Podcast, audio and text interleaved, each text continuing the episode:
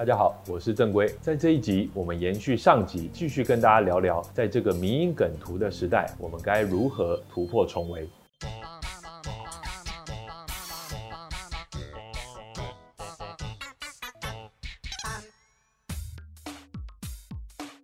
在上一集，我跟大家聊到了，在这些社群平台以及 App 上，许多使用者呢，因为点入了一则讯息，就掉入了同类讯息的推荐回圈这样的现象。另外，迷因梗图承载的错假讯息，也创造了社群的对立。整体状况呢，似乎不太乐观。不过，接下来我想跟大家聊聊 Pinterest 他们做了哪些努力。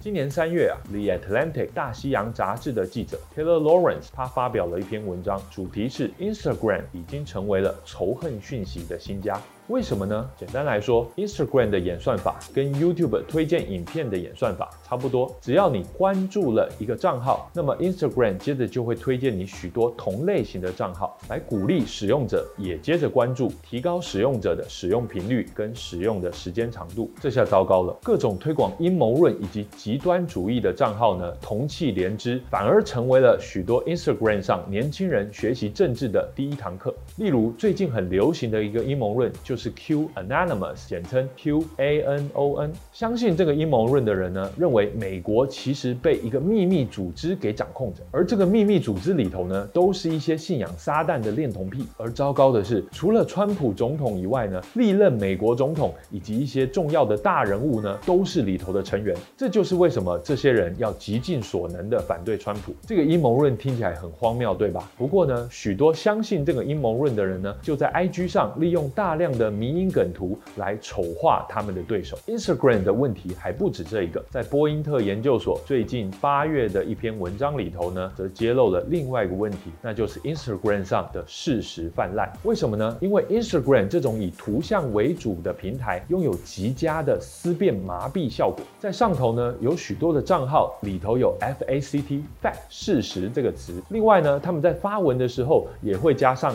Fact 作为他们发文时候的标签，许多以“你知道吗”或“这是一个事实”来开头的迷因梗图呢，吸引了大量的使用者关注。这种讯息的内容呢，让你感觉你能更快的获得知识，但你也更无从验证它的内容资料来源。许多账号则透过这种方式获得了百万粉丝。可是啊，这些账号通常只是为了从后续的电商广告中赚钱。虽然账号名称或是发文内容里面有 “fact” 这个字，但是他们对事事实的正确性呢，却不太把关。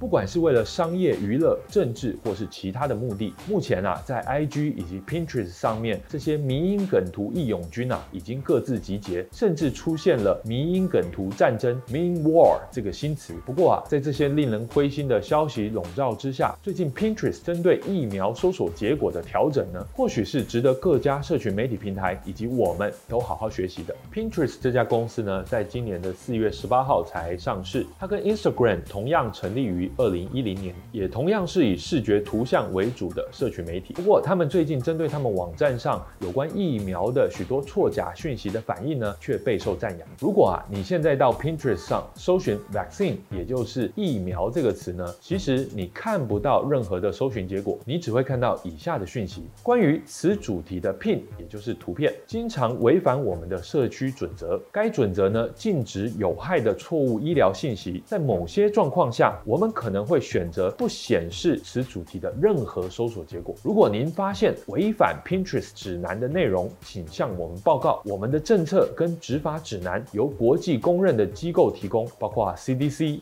WHO 和 AAP。如果您正在寻求医疗的建议，请联系医疗保健的相关提供业者。为什么 Pinterest 要这样做呢？其实 Pinterest，跟其他的社群媒体以及搜寻网站一样，被反对疫苗者呢给利用了。他们产制了大大量诋毁疫苗的讯息，淹没了搜寻结果啊！由于疫苗就真的有效啊，根本就不会有人费心创作支持疫苗的内容，这就造成了所谓的资料空洞。只要你搜寻疫苗，出现的十之八九都是反疫苗的讯息。那么，透过社群媒体的演算法快速蔓延，只要啊你不小心点开了一个反疫苗的图片，接下来这个网站或 App 就会满山遍谷的推荐你类似的内容，而且在你下次登录、下次进到到这个网站的时候还会持续下去。在二零一六年，一篇发表于疫苗期刊上的研究发现，当你在 Pinterest 上面搜寻疫苗，出现的结果百分之七十五都是反对疫苗的负面图像，像是打了疫苗之后的婴儿濒临死亡、全身插着管子之类的。于是 Pinterest 在当时立刻修改了他们的社群条款，禁止上传反疫苗的讯息，并强化他们的举报功能。今年二月，他们更进一步的移除了 vaccine 疫苗这个词的搜寻结果，避免使用者一不小心就掉入兔子洞。而就在八月底，Pinterest 更宣布了新的措施：第一，用户将可以开始在网站以及 App 上搜寻关于疫苗以及其他两百个相关字词的搜寻结果。不过，这些结果只会显示来自受信任的公共卫生组织，包括世界卫生组织、美国疾病管制中心以及美国儿科学会等等。第二，Pinterest 也禁止在这些搜寻结果的页面上呢出现广告、评论以及推荐。第三，来自特定反疫苗网站的拼图呢，则将直接被封锁。这样堪称雷厉风行的措施呢，使 Pinterest 明显有别于其他战战兢兢的社群媒体。该公司的公共政策以及社会影响经理 Infioma Ozomo，他就在回答《卫报》记者的问题时这么说：“我们 Pinterest 是一个人们前来寻找灵感启发的地方，而这些有害的内容没有什么好启发的。以及我们的看法就是，我们不是用来做这种事情的平台。所谓的这种事情，也就是传播有害的反疫苗讯息。”由于啊，现在有太多的爸爸妈妈都是上网寻找有关育儿以及健康的资讯，所以呢，关于疫苗的错假讯息，其实就跟假疫苗一样有害。因此，Pinterest 这项举动呢，获得 WHO 的总干事谭德赛的大力赞扬，更期盼其他社群媒体也能跟上。